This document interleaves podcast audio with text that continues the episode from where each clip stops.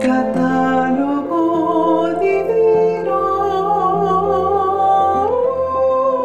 Para conocer la vida de los santos con las hermanas trovadoras de la Eucaristía. Sigamos unidos por el amor de Jesucristo. Bienvenidos a escuchar un nuevo episodio del Catálogo Divino.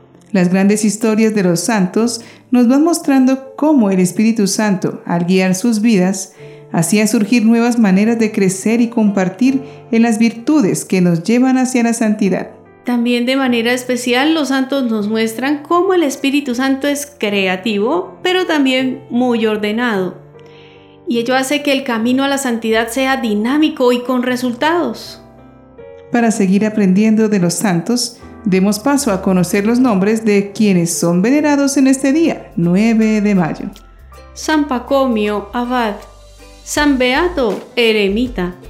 San Dionisio de Bien, obispo. San Hermas de Roma, laico. Beato Benincasa de Montepulciano, religioso. Beato Forte Gabrieli, eremita. San Geroncio de Serbia, obispo. San José do Juan Yen, presbítero y mártir. San Isaías, profeta. Beata María Teresa de Jesús Berardinger, virgen y fundadora. Beato Esteban Grelewski, presbítero y mártir. Beato Tomás Pickering, monje y mártir. Santos 310 mártires de Persia.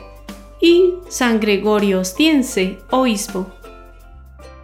Hoy conoceremos al padre de la vida monástica en comunidad y que sentó las bases para uno de los centros de espiritualidad más grandes que ha existido dentro de la historia de la iglesia.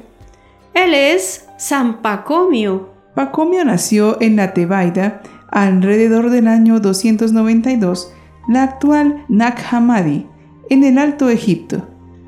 Era hijo de padres paganos, pero desde la infancia se mostró muy alejado del paganismo haciendo justicia a su nombre que en el idioma copto significa gran águila o halcón del rey. A los 20 años, Pacomio ingresó en el ejército romano. Alistado a la fuerza en el ejército de Maximino Daya, gobernante entre los años 308 y 313, este emperador renovó las persecuciones contra los cristianos luego de la publicación del Edicto de Tolerancia de Galerio, en un viaje en barco, su regimiento llegó una vez al puerto de Tebas. Pacomio, con una legión de soldados hambrientos y fatigados de los trabajos y peligros de la mar, cayeron prisioneros.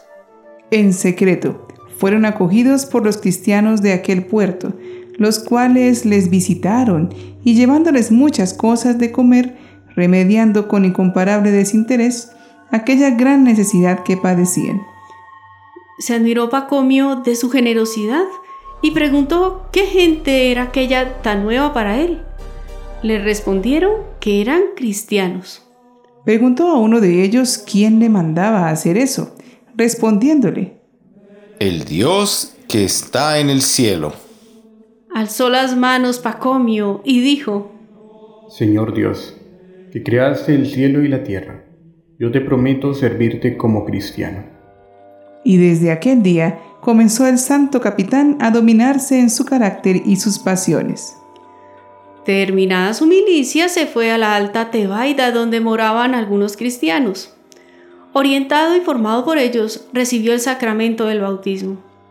Pacomio se dedicó algún tiempo al servicio a los pobladores de aquel lugar. Pero esto no le satisfacía por completo, pues quería dedicarse a Dios. Un anciano llamado Palemón servía a Dios en el desierto. Pacomio lo buscó y se puso bajo su dirección.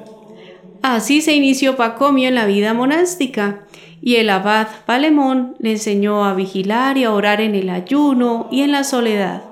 Duró su formación siete años. Pero a Pacomio le sucedió algo diferente. En una ocasión, cuando viajaba a la isla de Taberma, Pacomio recibió una orden del Señor. Pacomio, quédate aquí y funda un monasterio. Mientras meditaba estas palabras, se le apareció un ángel y le dijo, Pacomio, esta es la voluntad de Dios, servir al género humano y reconciliarlo con Dios. Comprendió entonces que para ello no debía vivir solo y aislado, sino con otros, pues el ángel añadió que muchos deseos de abrazar la vida monástica vendrán hacia acá. Esto significaba sustituir la vida aislada, en soledad, por la vida en comunidad. San Pacomio comparte con San Antonio Abad el honor de haber instituido la vida cenobítica en Egipto. A diferencia de los ermitaños o anacoretas, que se retiraban del contacto con el mundo para buscar mejor a Dios, el monje cenobita vivía en comunidad, bajo una regla, obedeciendo a un superior. Pacomio fue el primero en establecer sus reglas por escrito. Animado por San Palemón, Pacomio fundó junto a tres compañeros su primera comunidad hacia el año 320. Los candidatos comenzaron a aparecer. El primero fue su hermano mayor y luego llegaron otros. Sin embargo, todos ellos se propusieron inicialmente seguir la vida eremítica, pero con algunos pequeños cambios sugeridos por Pacomio, como realizar las comidas en común. Obró con mucha sabiduría con los primeros monjes que aspiraban a una vida un tanto eremítica. La primera experiencia no fue tan buena, porque los monjes no eran tan dóciles ni disponibles. Pero fueron llegando otros monjes más obedientes y comprometidos, a los que fue llevando a una alta perfección, sobre todo con su ejemplo y fervor.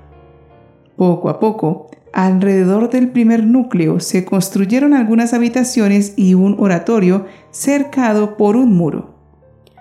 Dotado de unas grandes habilidades organizativas y habiendo cumplido día a día su propósito de servir a todos, Pacomio se convirtió en un superior de grandes cualidades humanas y espirituales, llevándolo a ser un modelo y maestro de muchísimos monjes.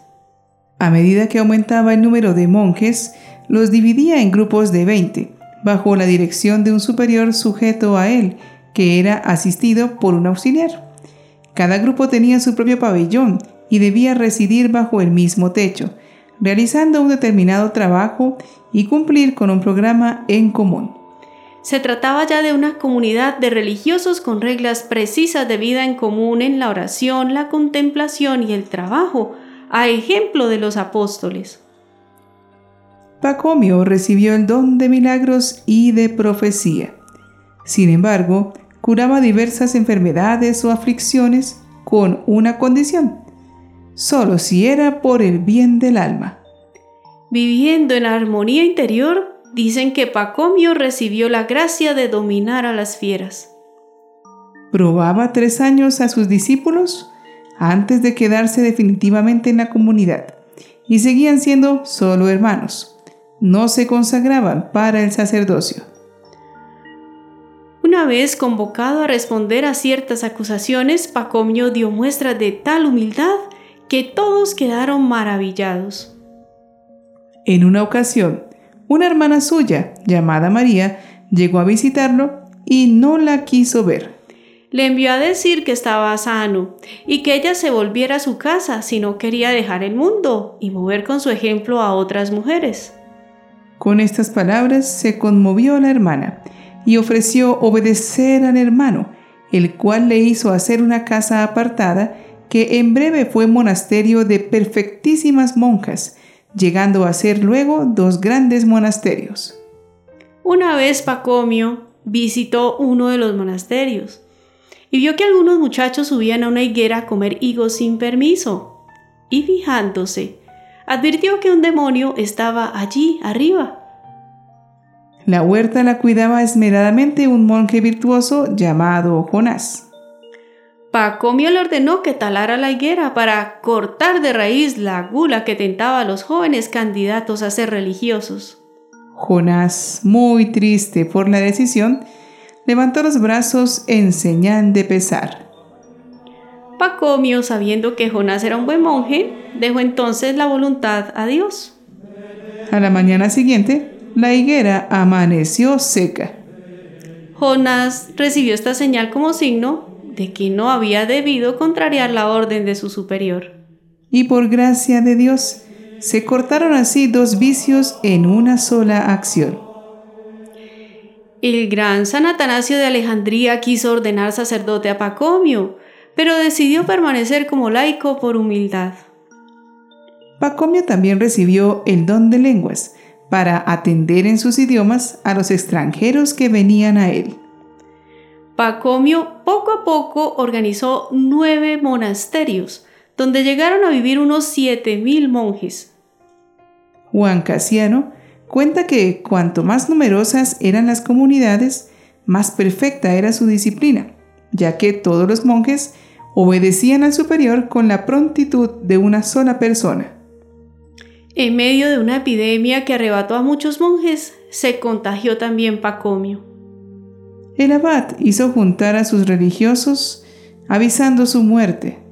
Paternalmente les exhortó a amarse entrañablemente en Cristo y dándoles su bendición, falleció a los 110 años el 9 de mayo del año 348.